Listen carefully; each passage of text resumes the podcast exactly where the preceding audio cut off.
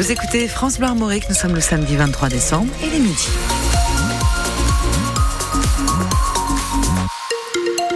Journal de la mi-journée avec Valentin Plat et nouveau coup dur pour beaucoup de pêcheurs bretons. Oui, puisque le Conseil d'État va appliquer le mois sans pêche pour 500 navires de plus.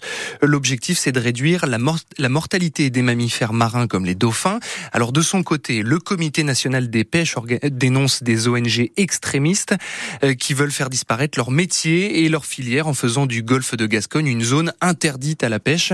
Euh, pour David Le Quintrec, patron pêcheur à Lorient, cette mesure annonce la mort programmée de la filière pêche. Ça a été carrément le choc. Hein. Euh, une fois de plus, euh, ça devient de l'acharnement euh, sur le secteur de la pêche tout simplement. Hein. Donc euh, il y a quelques semaines en arrière, c'était des baisses drastiques sur nos quotas de pêche, et maintenant, ben, il nous vient une interdiction euh, d'un mois d'aller pêcher euh, dans le golfe Gascogne. Donc j'arrive pas à comprendre cette décision du Conseil d'État. Ça fait des années qu'on est sur le sujet pour essayer justement de baisser les captures accidentelles, et nous y arrivons. On a des appareils à bord. Maintenant, ce sont des pingers pour euh, écarter les dauphins quand on met notre matériel de pêche à l'eau. Nous, on est carrément abasourdis, donc euh, là maintenant, il va falloir qu'on prenne les devants pour se défendre. Et puis, j'espère que nos structures professionnelles également, euh, cette fois-ci, iront main dans la main avec nous et ne nous tournerons pas le dos comme ils l'ont fait les dernières grèves. Et pas d'action locale prévue pour le moment, mais David Lequintrec indique vouloir s'unir avec les agriculteurs pour faire un mouvement collectif sur Paris prochainement au sujet de la souveraineté alimentaire. La préfecture des Côtes d'Armor prend les devants à l'approche des fêtes de Noël et interdit toutes les rave parties jusqu'à mardi matin 8 h Une décision prise, dit-elle, face au risque en matière d'ordre public et sanitaire. Le ministre de l'Intérieur, Gérald Darmanin, lui, euh, demande au préfet de renforcer la sécurité lors des fêtes chrétiennes de Noël et de l'Épiphanie en raison du niveau très élevé de menaces terroristes. Trois suspects âgés de 18 ans soupçonnés d'avoir enlevé, menacé et frappé deux hommes à Bru et à Dinan en début de semaine. Après un passage à tabac, les malfrats utilisaient la carte bancaire de la victime pour s'acheter des consoles de jeux ou encore des portables. On vous raconte cette folle expédition violente sur francebleu.fr. C'est le premier week-end des vacances scolaires et vous allez être nombreux sur les routes. Soyez prudents, bien sûr, puisque Bison Futé voit orange partout en France dans le sens des départs. Déjà 700 km de bouchons à l'heure actuelle.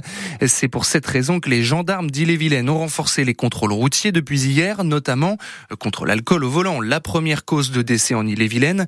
Le sous-préfet de Redon, Pascal Bagdian, était présent hier lors d'un contrôle à l'entrée de Redon. Pour lui, la prévention est de mise sur les bords de route. On a beaucoup de personnes qui partent en vacances et de pouvoir faire des contrôles, être visible au bord de la route pour que les conducteurs voient du bleu, comme on dit. Et c'est extrêmement important pour qu'au moins ils aient une réflexion personnelle de se dire je vais faire attention à ma sécurité.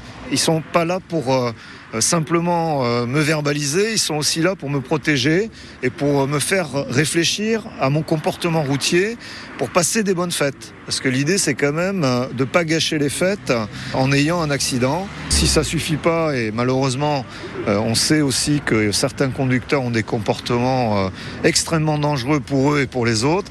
Et là, bien sûr, il s'agit d'empêcher ces comportements et donc de réprimer, réprimer les comportements à risque pour les personnes et pour les autres. Le sous-préfet de Redon, Pascal Bagdian, au micro de Gabin Grulé, qui doit être plutôt satisfait de cette nouvelle étude de France Agrimaire, puisque les Français boivent du vin moins souvent, près de 10% d'y consommer du vin tous les jours ou presque, contre 16% en 2015 globalement.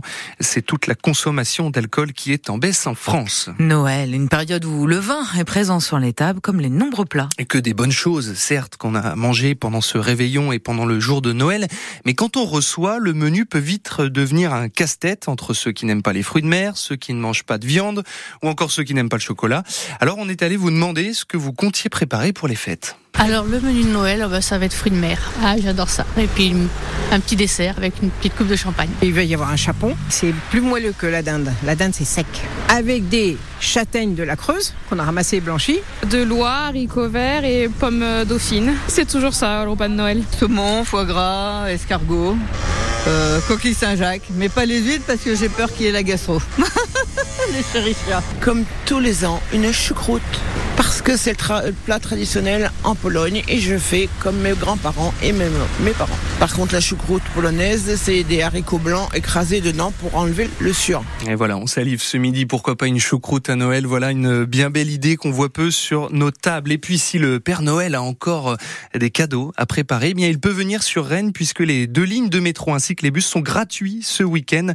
Pratique pour faire des emplettes. Le gestionnaire Keolis fait ce geste pour s'excuser de la panne d'un mois sur la ligne B du métro.